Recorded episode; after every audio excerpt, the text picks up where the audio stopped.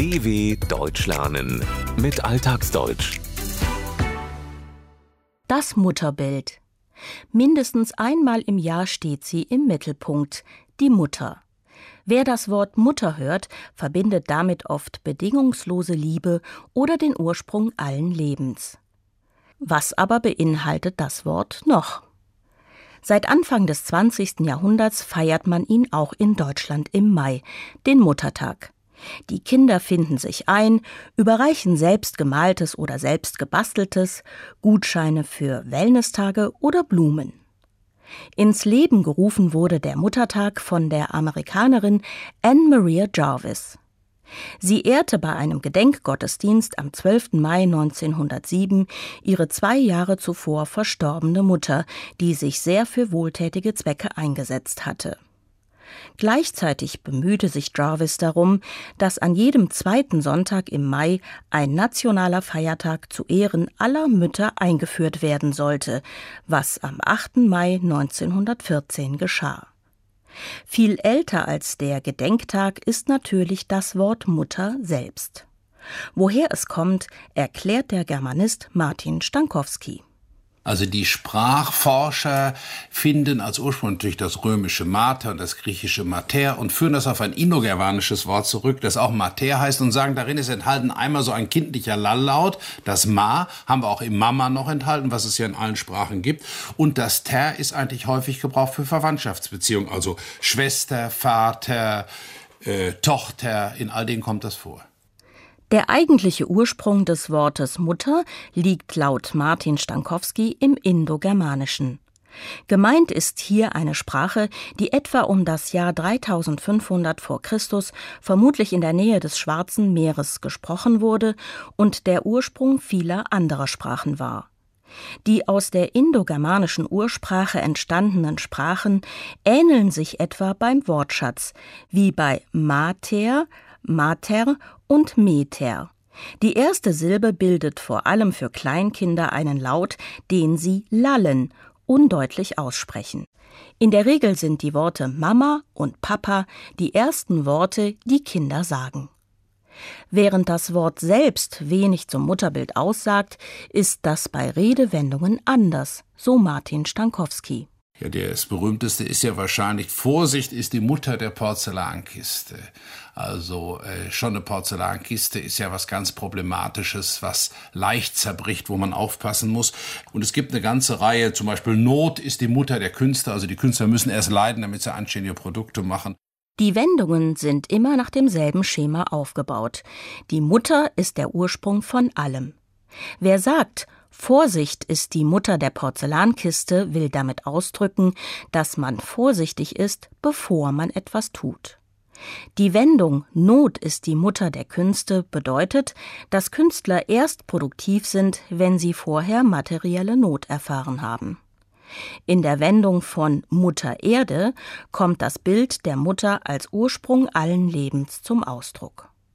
Martin Stankowski verdeutlicht das anhand einer Geschichte. Wenn jemand auf die Schnauze fällt, sagt man, er hat Mutter Erde geküsst. Und das geht zurück auf eine Legende in der römischen Tradition. Ein Tarquinius Superbus, ein römischer Senator, sehr reich der Mann. Und es ging um sein Erbe und wer das alles kriegt und wer seine Herrschaft übernimmt. Und er hatte ein Orakel befragt. Er wollte wohl selber nicht entscheiden, hatte mehrere Söhne und wollte nicht ungerecht erscheinen. Und das Orakel hat gesagt, derjenige wird die Herrschaft antreten, der zuerst seine Mutter küsst. Da sind die alle nach Hause gerannt. Die haben es aber nicht kapiert. Nur einer der Söhne hat es verstanden, ist gestolpert, hat sich lang auf die Erde gelegt, die Erde geküsst und das war mit dem Orakel gemeint und der hat tatsächlich dann die Nachfolge von diesem Tarquinius Superbus auch angetreten. Mutter Erde, der Erdboden, wird gleichgesetzt mit dem Leben. Ist der Boden fruchtbar, haben Lebewesen etwas zu essen. Ist er dagegen verdorrt, hungern sie und sterben im schlimmsten Fall. Dass eine rätselhafte Wahrsagung, ein Orakel nicht wortwörtlich zu nehmen ist, wird in der Legende, der nicht wahrheitsgetreuen Geschichte des römischen Ratsherrn deutlich. Bis auf einen seiner Söhne verstand, kapierte niemand, dass jemand, der auf die Schnauze fällt, stolpert und mit seinem Gesicht auf den Boden fällt, auch die Mutter küsst. Schon in der Zeit vor Christi Geburt, auf der unsere heutige Zeitrechnung beruht, existierten Mutterkulte, bei denen Muttergottheiten verehrt wurden. In der Vorstellung der Menschen damals war die Muttergöttin oder auch große Mutter eine gottähnliche Person mit Macht über den Boden und seine Bewohner. Wie genau diese Kulthandlungen aussahen, weiß man aber nicht genau, sagt Martin Stankowski.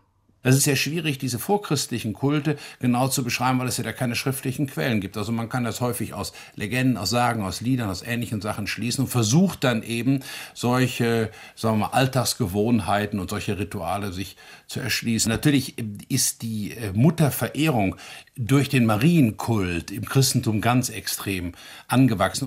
Maria, die Mutter Gottes, wird heute nicht nur als Mutter verehrt, die einen Sohn geboren hat. Sie gilt als Gottesgebärerin und als Mutter aller Katholiken.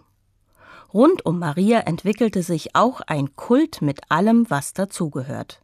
Etwa Wallfahrten, Statuen, die angebetet werden und verschiedenen Gedenk- und Feiertagen, die ihr gewidmet sind. Der Monat Mai gilt sogar als Marienmonat. Wissenschaftler versuchen aus verschiedenen Quellen herauszufinden, daraus zu schließen, wie die Mutterkulthandlungen vor mehr als 2000 Jahren aussahen. Schon zu Zeiten der Kelten, einer Volksgruppe, die in ganz Mitteleuropa etwa um 800 vor Christus bis zu Christi Geburt lebte, gab es wahrscheinlich schon einen besonderen Ehrentag für die Mutter, so Martin Stankowski. Bei den Kelten hat es bereits am vierten Sonntag im April einen solchen Feiertag gegeben, wo die Kinder mit Kuchenstücken zu ihren Müttern gegangen sind, die von den Müttern gesegnet wurden und die sie dann gemeinsam verspeist haben.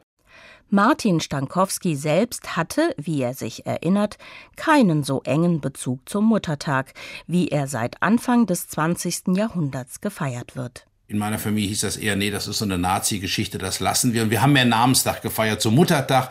Äh, nein, ich habe dann später einen Freund kennengelernt, der hat den richtigen Spruch, finde ich, dafür gefunden. Der hat mir dann nämlich gesagt, äh, du musst das so begreifen, ehret die Mutter, dann ist alles im Butter. Der Muttertag wurde von den Nationalsozialisten dafür missbraucht, ihr Mutterideal zu propagieren. Wer dem Führer Adolf Hitler mehr als vier lebende, sogenannte reinrassige arische Kinder gebar, wurde mit dem sogenannten Mutterkreuz ausgezeichnet. Und weil der Muttertag für Martin Stankowski und seine Familie mit dieser Zeit eng verbunden, so eine Nazi-Geschichte war, wurde entsprechend des katholischen Glaubens der Namenstag der Mutter besonders gefeiert, sie geehrt. Damit war dann redensartlich alles in Butter, alles war gut. Nicht jeder findet den Muttertag aus unterschiedlichen, oft persönlichen Gründen sinnvoll.